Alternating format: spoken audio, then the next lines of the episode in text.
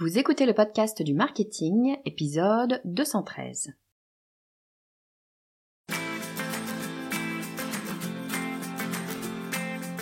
Bonjour et bienvenue. Je suis Estelle Ballot et je suis ravie de vous recevoir sur le podcast du marketing. À chaque épisode, je vous propose d'analyser les techniques marketing qui marchent, pas à pas et très concrètement, pour développer votre activité.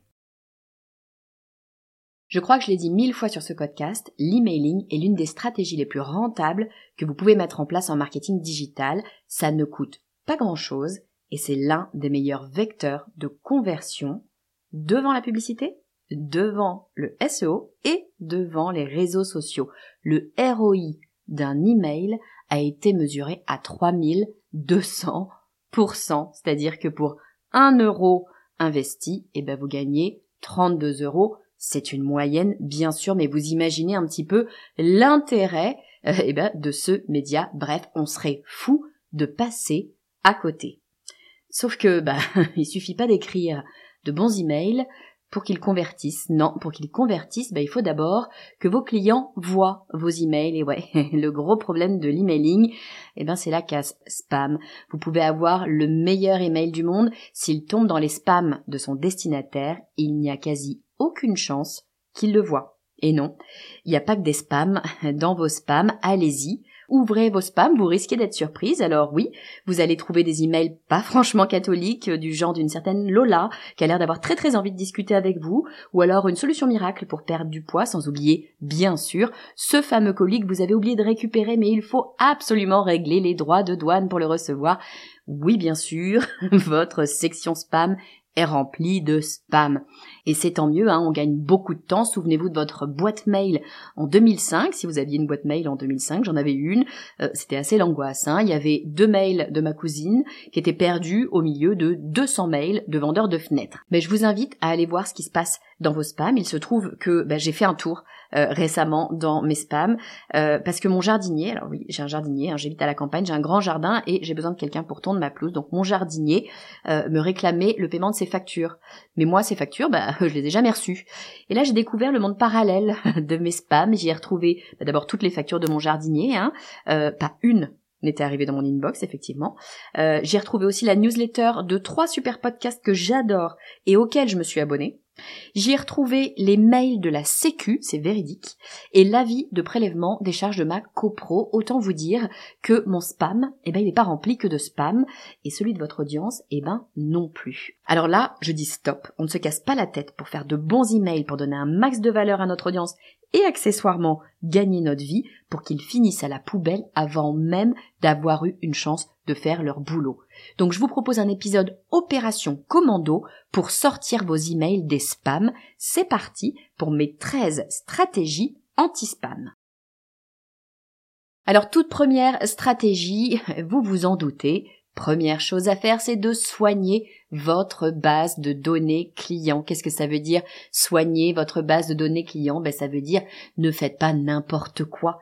Ne faites pas de bêtises. Commencez par respecter la loi. Il y a une loi, vous en avez forcément entendu parler. Elle s'appelle la loi RGPD. Alors je vous demande pas de connaître la loi sur le bout des doigts. Elle est très très très longue à lire. Je ne l'ai pas lu en entier, je ne suis pas juriste, mais en gros, qu'est-ce qu'elle dit? Elle dit que vous n'avez pas le droit d'envoyer des emails à quelqu'un qui n'a pas vos emails. Et c'est une très bonne chose parce que les gens qui n'ont pas sollicité vos emails n'ont pas envie de lire vos emails, donc c'est pas la peine de leur envoyer des emails. Ça paraît tout bête, mais c'est complètement logique. Donc respectez la loi, n'envoyez pas des emails n'importe comment, envoyez en revanche des emails aux personnes qui ont demandé à être abonnés à vos emails, à votre newsletter, à votre base de données. Vous appelez ça comme vous voulez. N'allez pas, s'il vous plaît, acheter des bases de données. Je sais que ça se faisait énormément il y a, je sais pas, dix ans.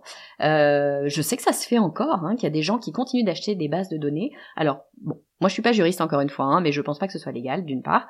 Peut-être qu'il y a une faille un petit peu euh, juridique qui permet de le faire dans certains cas, mais très sincèrement, je ne vois pas l'intérêt d'aller acheter des bases avec des emails de personnes qui ne savent absolument pas qui vous êtes, ils ne vont pas ouvrir vos emails. Donc vous aurez dépensé votre argent pour des gens qui n'ouvrent pas vos emails. Ne le faites pas, vraiment.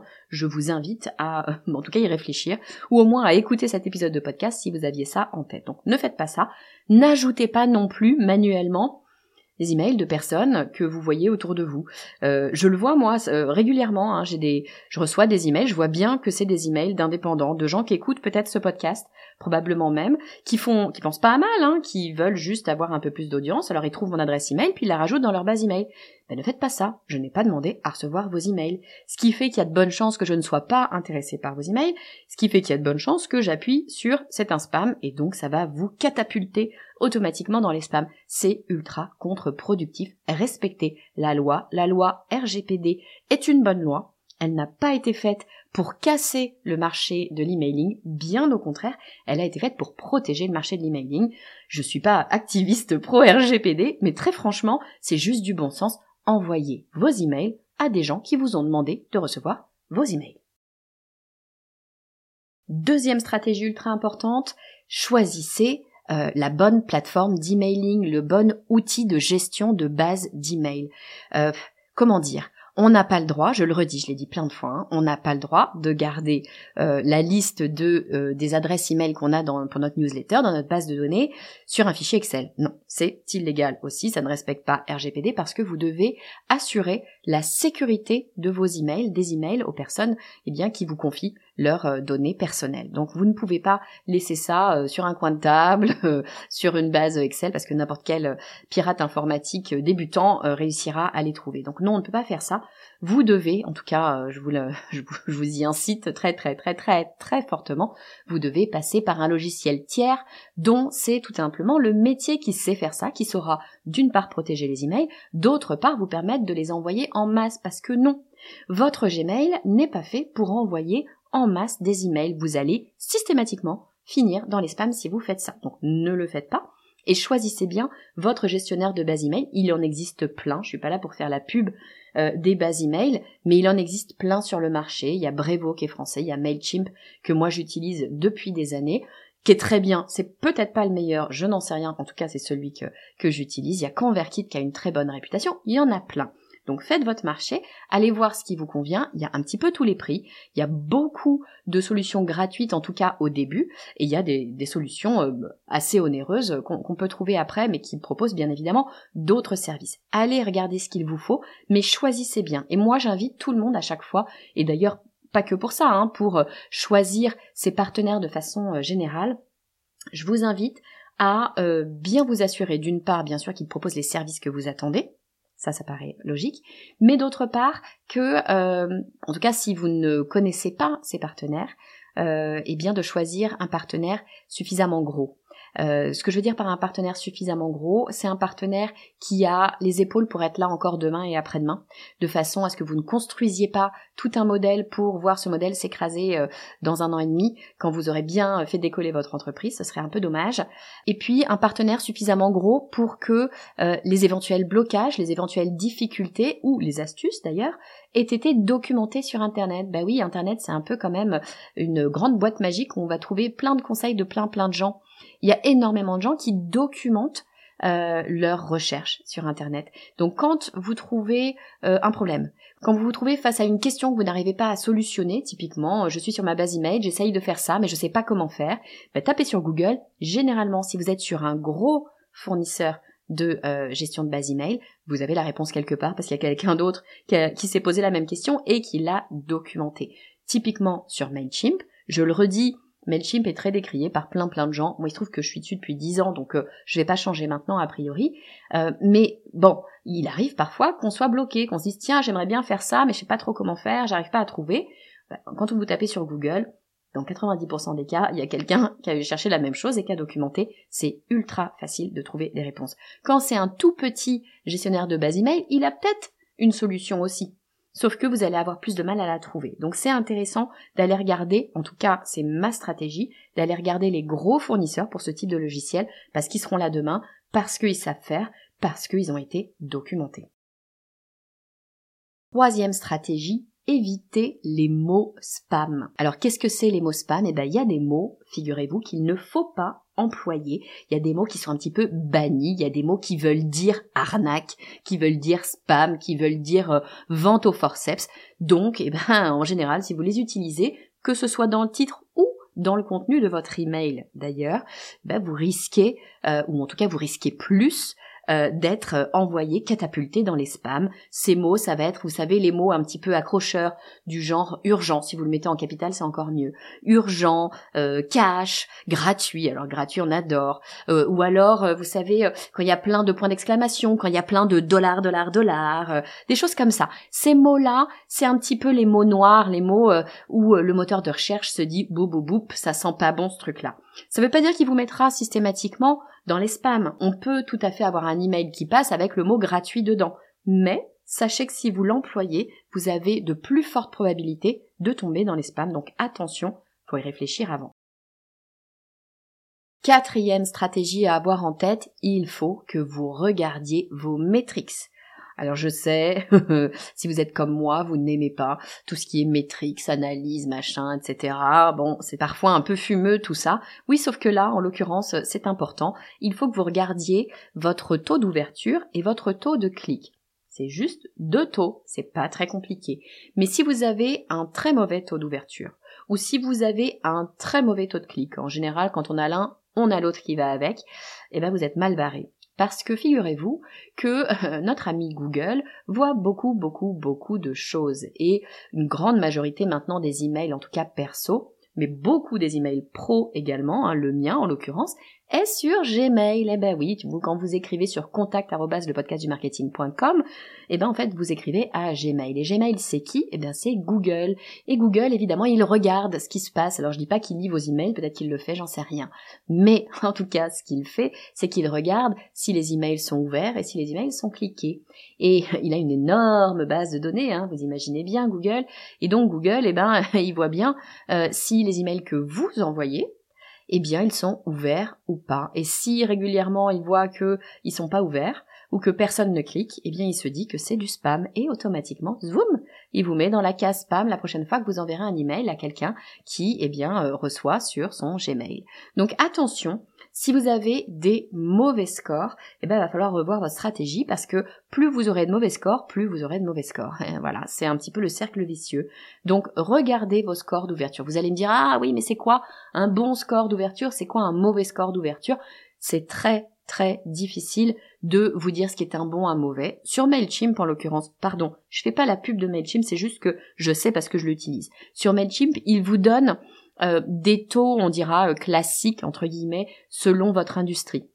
Donc vous pouvez retrouver. Sur Internet d'ailleurs, vous avez des listings comme ça de taux par industrie, ça peut être intéressant. Mais de façon très très très générale, si vous êtes en dessous de 20% de taux d'ouverture, franchement, c'est pas bon du tout. Si en plus de ça, votre base email est pas très grosse, c'est-à-dire que vous êtes en dessous de, par exemple, 1000 contacts et que vous êtes en dessous de 30%, euh, c'est pas bon non plus parce qu'évidemment quand on a moins euh, d'utilisateurs, le, taux d'ouverture doit être plus élevé parce que dedans il y a votre cousine, votre voisin et votre meilleure copine qui euh, elles ouvriront systématiquement vos emails parce qu'elles sont sympas.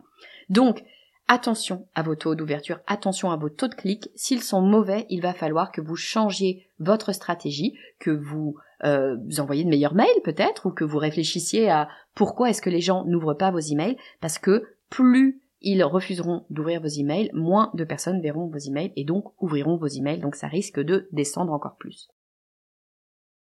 Cinquième stratégie, allez, c'est pas une stratégie, c'est encore une fois un truc évident, mais je me permets de le dire parce que je vois encore des emails passer sans lien de désabonnement. Encore une fois, c'est la loi RGPD, mais je le redis, vous devez avoir dans chacun des emails que vous envoyez euh, en masse, hein, pas forcément vos emails perso, hein, des emails que vous envoyez en masse à votre audience. Attention, hein, que cette audience soit commercialisée ou non, vous ayez un truc à vendre ou non, on s'en fiche. Hein. Dès lors que vous envoyez à plusieurs personnes en masse donc euh, un email, eh bien vous devez avoir un lien de désabonnement qui doit être clair, simple, évident, sur lequel la personne a juste à cliquer pour pouvoir sortir de votre base email. Elle ne doit pas avoir à vous envoyer un email pour vous dire de la retirer. Même si vous, ça vous semble simple, c'est pas ça et c'est la loi. Donc, absolument avoir un lien clairement identifié permettant à la personne de se désabonner.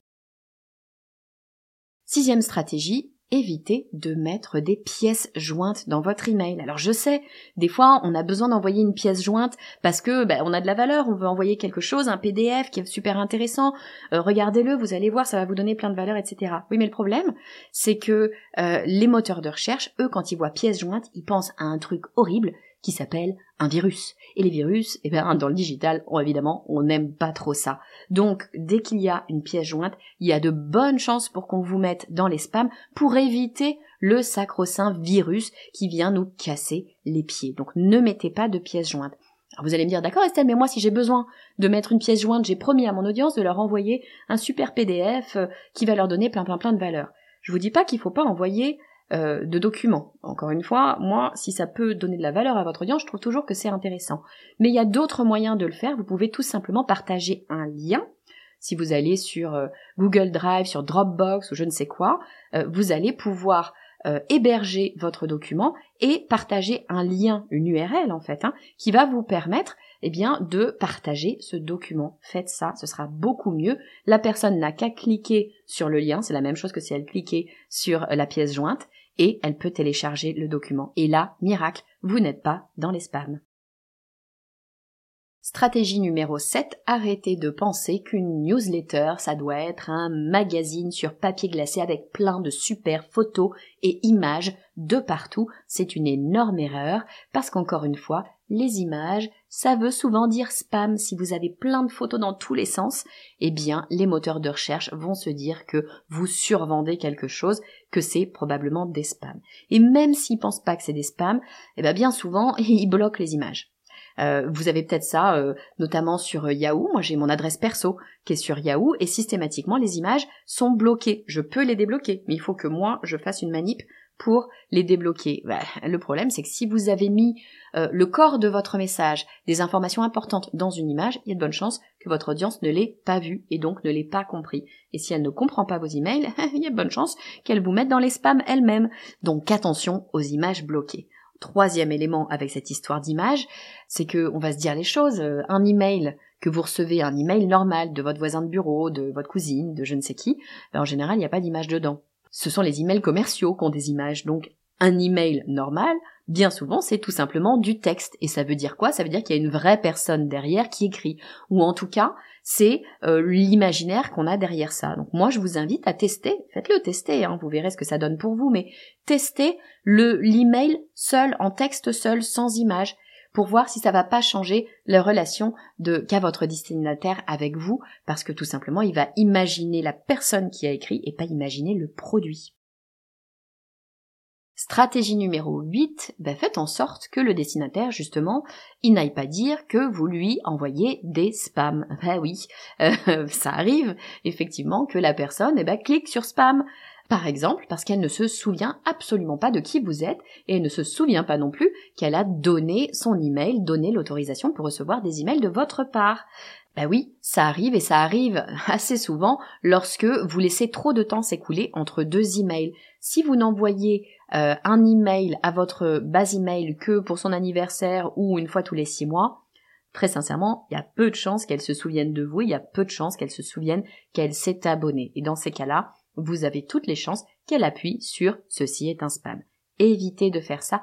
Envoyez régulièrement des emails à votre audience. Vous n'avez pas besoin d'avoir quelque chose à vendre pour envoyer un email. Je vous encourage même fortement à envoyer des emails sans vendre quoi que ce soit et de temps en temps un email qui vend des choses.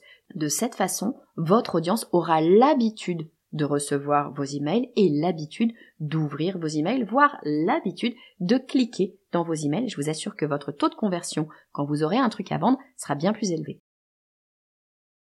Stratégie numéro 9, choisissez bien votre nom d'utilisateur. Eh ben oui, le nom d'utilisateur, le nom d'envoi par lequel euh, vous envoyez ces emails est extrêmement important. Alors première chose, il faut faire attention à votre nom de domaine, le nom de domaine associé à votre adresse email. Il faut qu'il puisse être vérifié, que ce soit un vrai nom de domaine. Deuxième chose, il faut que ce soit cohérent. Si votre nom de domaine n'a rien à voir avec votre nom de marque, bah, personne ne se souviendra de vous, personne ne saura que vous avez un nom commercial et un nom d'entreprise, et puis en fait tout le monde s'en fiche. Donc attention à être bien cohérent et à mettre le nom que votre audience connaît. Parce qu'il faut évidemment que ce nom il soit compris par l'utilisateur. Si vous mettez euh, Estelle Ballot, euh, alors peut-être qu'on connaîtra mon nom, j'en sais rien, mais si c'est quelqu'un qui écoute le podcast du marketing, euh, peut-être qu'il faut que je mette Estelle du podcast du marketing. D'ailleurs, je sais plus ce que je mets, mais euh, peut-être que Estelle du podcast du marketing parlera beaucoup plus, c'est-à-dire un prénom éventuellement et le nom de la marque parlera plus que le prénom seul ou inversement. Si on vous connaît par votre nom et que le nom de marque franchement c'est un peu accessoire, bah, mettez votre nom, mettez pas le nom de marque. Euh, ou en tout cas associez-le si vous souhaitez mettre le nom de marque, mais attention à être sûr que vous utilisez le nom que vos utilisateurs connaissent. Stratégie numéro 10, personnaliser le champ du destinataire. Là, il n'est plus question de vous, mais il est question de la personne qui reçoit votre email. Si vous avez une base d'email bien faite, il y a de bonnes chances que vous ayez demandé son prénom au moins à la personne euh, qui euh, vous donne son adresse email. Et eh ben, mettez son prénom dans euh, le champ destinataire. Alors, si vous avez un bon gestionnaire de base email, il vous propose de le faire euh, automatiquement, hein, bien sûr, et ça ne veut pas nécessairement dire que vous le mettez dans le titre Quoique vous pouvez le faire, c'est pas inintéressant, hein. mais en tout cas, il faut plutôt que ce soit juste l'adresse email que vous renseignez, vous donnez l'adresse email plus le prénom. Si vous connaissez le prénom, les euh, robots vont comprendre que, ben, oui, évidemment, vous connaissez cette personne et cette personne vous a donné son prénom. Il y a de bonnes chances que vous ne soyez pas un spam. Stratégie numéro 11, faites le tri et virez-moi les adresses email qui n'ouvrent pas vos emails. Alors je sais, ça fait mal au cœur, hein. Euh, on passe beaucoup de temps à construire sa base email, on n'a aucune envie d'enlever euh, des emails et puis euh, il y a un petit coup d'ego, hein, de voir le chiffre baisser, ça fait mal, sauf que eh bien votre chiffre va remonter derrière une fois qu'il aura baissé tout simplement parce que vous aurez une base qui sera clean, qui sera propre, qui sera composée simplement de personnes, encore une fois, qui sont actives, qui ont envie d'utiliser, de lire, d'ouvrir, de cliquer sur vos emails et pas toutes ces personnes qui se sont inscrites euh, de plein gré, hein, euh, évidemment, euh, mais il y a suffisamment longtemps pour qu'ils aient changé d'avis et qu'ils se soient jamais désinscrits. Du coup, bah, les moteurs de recherche se disent oh là là, il y a que 15% des personnes qui ouvrent ces emails, c'est que ça doit être du spam. Alors que non, c'est juste que ces gens-là sont là depuis tellement longtemps qu'ils sont passés à autre chose eh bien, enlevez-les de votre base email. Ce que vous pouvez faire, si vraiment ça vous fait mal au cœur, envoyez un email à ces personnes. Vous le faites une fois par an, ou tous les six mois, comme vous voulez. Envoyez un email aux personnes qui n'ont pas ouvert vos emails depuis X temps. Attention, ne faites pas juste les personnes qui n'ont pas ouvert vos emails, parce que ceux qui viennent de s'inscrire là la semaine dernière n'ont pas ouvert vos emails, ils n'en ont pas encore reçu. Donc segmentez votre audience par euh, toutes les personnes qui n'ont pas ouvert mes emails ces, euh, je sais pas, trois ou six derniers mois. Vous faites comme vous voulez.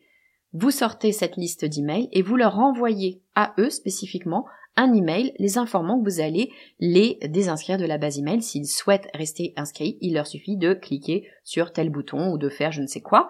Euh, et puis vous pourrez eh bien traquer qui a cliqué, qui n'a pas cliqué, garder dans votre base ceux qui ont cliqué et supprimer les emails de ceux qui ne vous auront pas répondu. Ce sont des gens qui ne sont pas intéressés par ce que vous avez à dire, donc qui de toute façon ne seront pas clients. Il ne sert à rien de les garder, de payer pour garder leur adresse email et de voir en plus vos résultats baisser. Enlevez-les, même si ça fait mal au cœur, je vous assure, c'est bénéfique. Stratégie 12. Vérifiez que votre nom de domaine n'est pas blacklisté. Bah oui, ça, ça peut arriver. Euh, vous êtes blacklisté par des robots et vous ne le savez pas et vous savez pas trop comment faire et voilà. Et c'est très très très embêtant. Donc il vaut mieux le savoir pour pouvoir après aller chercher les raisons. Moi j'ai trouvé un site, enfin on me l'a indiqué surtout, hein, qui marche très très bien. Je vous mettrai le lien dans les commentaires de l'épisode. Ça s'appelle mxtoolbox.com. Vous rentrez votre URL de domaine, votre nom de domaine, et il vous dit, il fait une analyse et il vous dit si vous êtes blacklisté ou pas et il vous aide à trouver des solutions s'il y a des problèmes avec votre nom de domaine. Ça, déjà, ça va vous donner beaucoup d'indications sur l'état de ce qui se passe avec votre adresse email. Et puis ma treizième stratégie, je vous préviens, c'est une stratégie de Sioux que j'ai mis en place moi-même sur ma base email, mais qui m'a permis de gagner 10 points d'ouverture. C'est énorme, 10 points d'ouverture. Je vous la donne, c'est ma petite stratégie perso. Je vous explique. Pour que vous ne tombiez pas dans les spams, un très bon moyen, c'est que les personnes cliquent dans vos emails. Et notamment, dès qu'ils s'inscrivent à votre base email, s'ils commencent à ouvrir et à cliquer vos emails, vous êtes plutôt bien parti. On va pas considérer que vous êtes des spams puisque la personne interagit immédiatement dès le premier email. Alors moi, qu'est-ce que je fais? Bon, je raconte un peu des mensonges. C'est pas des mensonges parce qu'en vrai c'est pas faux, mais n'empêche que c'est pas tout à fait vrai non plus. Vous savez certainement qu'il existe euh, un système qui s'appelle le double opt-in. Alors le double opt-in, qu'est-ce que c'est? C'est lorsque vous inscrivez à une base email, parfois, pas toujours, hein, mais parfois, vous recevez un email disant euh, vous êtes-vous bien inscrit, validez que euh, vous êtes bien inscrit pour pouvoir finaliser votre inscription. Personnellement, moi, ça m'agace toujours. Si j'ai décidé de m'inscrire, c'est pour m'inscrire. J'ai pas envie d'avoir à en plus faire un truc en plus. Mais en fait, moi, je me sers de ce système-là. C'est-à-dire que le tout premier email que j'envoie lorsque quelqu'un s'inscrit, c'est un email dans lequel je lui dis je veux juste vérifier que vous n'êtes pas un robot, merci de cliquer ici pour me confirmer que vous êtes un être humain.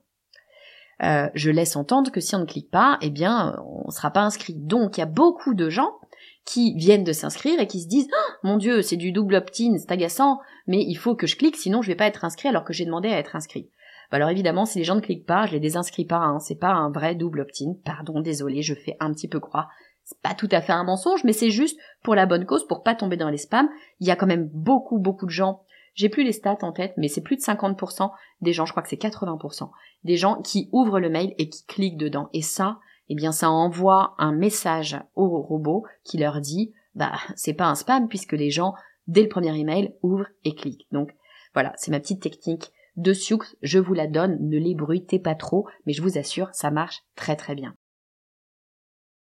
Bon, j'espère que vous avez aimé mes 13 stratégies pour ne pas tomber dans les spams. C'est vraiment tellement important quand on écrit des emails, on se casse tellement la tête. C'est vrai, on se casse tellement la tête à trouver le bon titre, à trouver le bon sous-titre, à avoir un contenu pertinent, à construire cette base email. C'est vraiment écœurant de voir que la moitié de nos emails, eh bien, n'arrivent tout simplement pas dans l'inbox de notre audience. Donc vraiment travailler des stratégies anti-spam, c'est crucial pour la pérennité finalement de votre base email. Je vous ai donné très stratégie, donc faites votre marché, vous n'êtes pas obligé de tout mettre en place, ça fait beaucoup, mais faites votre marché dedans et vous allez voir, ça va porter ses fruits, ça va changer les choses pour les taux d'ouverture de vos emails. J'espère que cet épisode vous aura plu. Si c'est le cas, s'il vous plaît, prenez deux minutes pour me mettre un avis 5 étoiles sur Apple Podcast ou sur Spotify. Vous pouvez d'ailleurs sur Spotify aussi répondre, me donner un avis sur cet épisode particulièrement. Il suffit d'aller sur l'épisode et vous allez voir que vous avez euh, un petit questionnaire. Avez-vous aimé, pas aimé cet épisode? Ça m'aide vraiment à faire remonter le podcast dans euh, les recherches, dans les propositions que et Spotify et Apple Podcast peuvent faire aux personnes qui eh recherchent des podcasts. Donc ça m'aide à faire découvrir ce podcast au plus grand nombre. Si vous voulez m'aider à pérenniser le podcast du marketing, c'est probablement l'une des meilleures choses que vous pouvez faire. Je vous dis à très vite.